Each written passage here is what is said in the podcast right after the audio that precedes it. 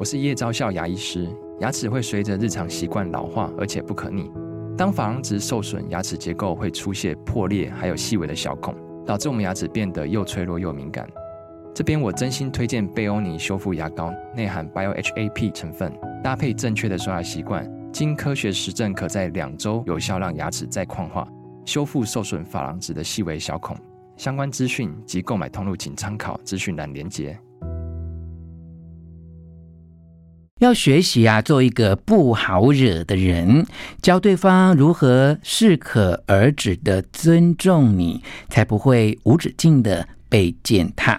这次呢，我们要讲人际关系，尤其是在自我的立场的处理上面，三个重点啊。第一个重点是怎么样去拒绝当一个无底洞的心情垃圾桶。有时候啊，你的亲戚朋友就一直要往你身上。倒垃圾，那怎么样可以让它适可而止呢？第二个重点是，我们要学会不要轻易的诉苦，这样才表示我们内心真正的成熟。第三个重点会谈到的是，两个人即使关系再好，一定都要设定自我的边界。至于怎么做到呢？请你收听今天完整的诠释重点。全全是重点，不啰嗦，少废话，只讲重点。欢迎来到全是重点，我是吴若全。一段好的人际关系啊，不管是朋友或者是情人，我们都要学习一种态度，叫做适可而止，也就是啊，不要过度的这一种分寸。与智慧啊！最近呢，有一本畅销书，非常的畅销，已经从第一集出到第二集啊。书名叫做《这世界很烦，但你要很可爱》啊。呃，挂名的作者是万特特，主要是里面有非常多的文章是由不同的作者一起集结的。其中有一篇文章就提到了，我们要做一个。不好惹的人啊，那中间发生了什么事呢？故事是有一位朋友呢，跟着另外一个好友一直喝咖啡，两个人聊天的过程当中啊，手机不断的响起啊，这里面那个讯息呢，原来都来自固定的一个很爱诉苦的朋友，而这个朋友其实是从小一起长大啊，而他不想接电话的原因呢，是因为啊。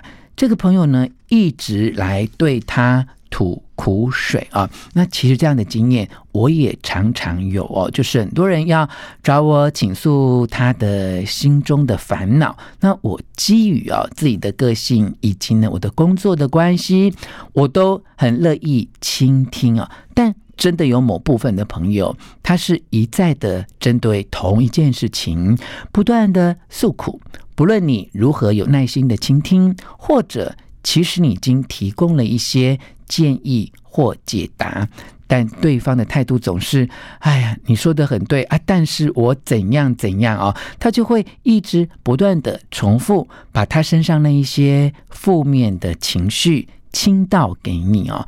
不要说是一般的朋友，我自己。也会有这样的状况，有时候碰到一些很烦恼的事，不管是要照顾家人的身体，或自己在工作人际关系上面碰到的难题，也会向我的朋友去倾诉或请教。但我其实都会留意自己请教或倾诉的分寸，也就是尽量只打一次电话。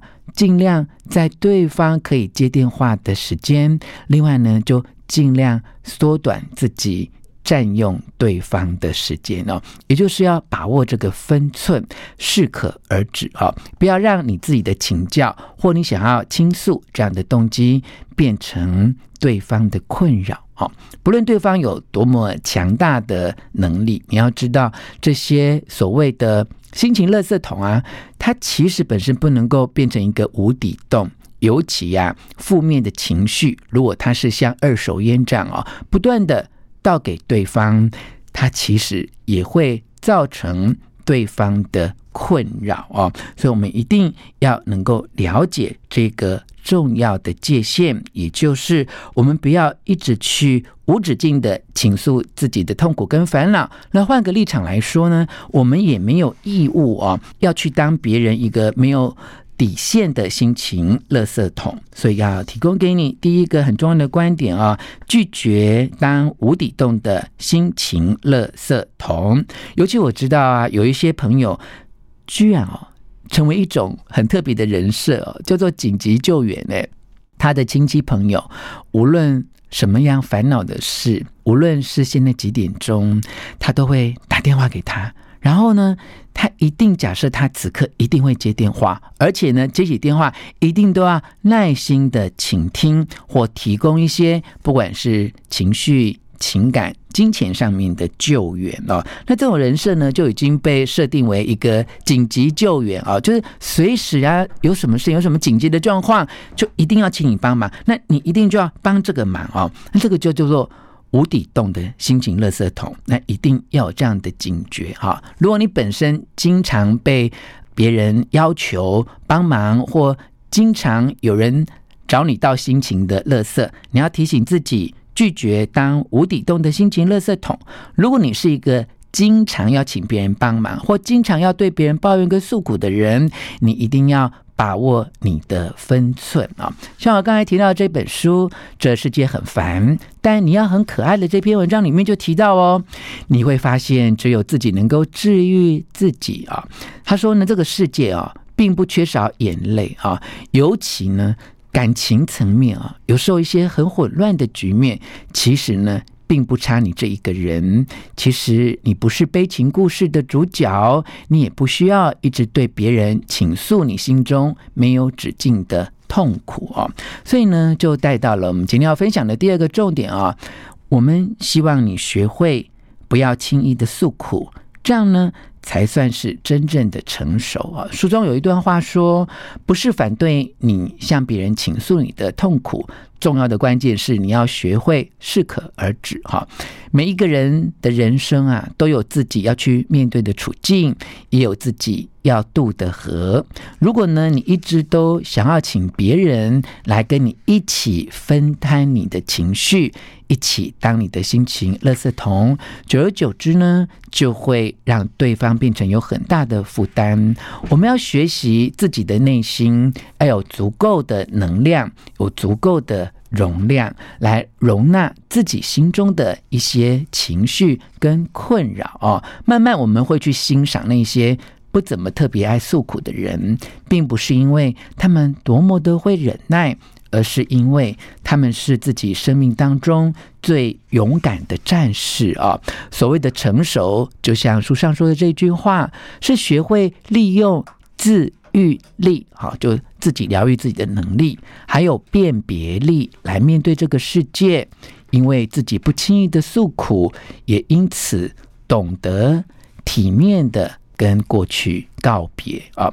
那我觉得在中国大陆的对岸呢，常常会使用体面告别这样的观念，不论是感情啊、友谊啊、婚姻啊，就是在转身离开的时候，一定要优雅而华丽，而不是让自己非常的狼狈啊。所以这句话，我觉得真的是金句啊，大家可以听听，把它记起来哦。所谓的成熟，是学会利用自愈力和辨别力来面对这个世界。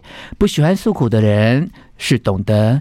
体面的跟自己的过去来告别啊！每一个人其实都一定有一些难以诉说的痛苦，也许你透过一些分享，可以让你稍微心情轻松一点，并不是不可以诉苦，重点在于一定要。有所分寸啊！那我最近呢，有机会到海外去做了一趟巡回的讲座哦。那中间有一个合作单位的朋友，我们已经五年没见面了，他始终啊展现非常阳光的笑容跟态度哦。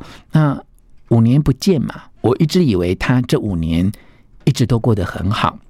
后来听到我身边的朋友的转述啊，才知道哇，这五年来哦，他曾经历经了一场职场上面的风暴，而且呢，低档了将近两年多的时间啊。他最近呢，才又开始重新接任一个新的挑战的职务，把自己呢活得风光而且亮丽哦，他并没有跟我倾诉他的痛苦，但是我听到他身边的朋友说，他当时在工作上面所受到的打击呀，真的不是一般人可以承受的。他除了去承受这些挑战之外啊，也因此有比较多的时间回到自己的内心，学会放松，并且照顾家人哦。在过去这么多年来，他曾经啊想要哎。跟先生好好的共处，然后生孩子啊，都因为过去的压力很大，没有办法完成这个心愿。没想到呢，这五年中间，其中有两年面对工作上面职场的低档，反而呢让他更安心回到家里哦。虽然在工作上面历经了一场风暴。但是他让自己休息养生，不诉苦，不去做很多的抗争，回到家庭，反而这五年啊，他生了一对小孩，一个女孩，一个男孩，先后的出生哦，反而让不诉苦的他在成长的过程当中，获致了家庭的另外一种幸福哦，所以这也是让我觉得很敬佩，也学会到一个人的态度是。如此的重要。当我们面对人生的艰困，适度的找朋友做一些分摊，但是呢，不要无止境的诉苦，反而可以让自己活得更勇敢、更坚强哦。当我们学会了不要轻易的诉苦，让自己能够从内在真正的成熟之外，就要进入今天第三个重点的提醒哦，也就是两个人之间，就算关系再好。都一定要有自我的边界啊！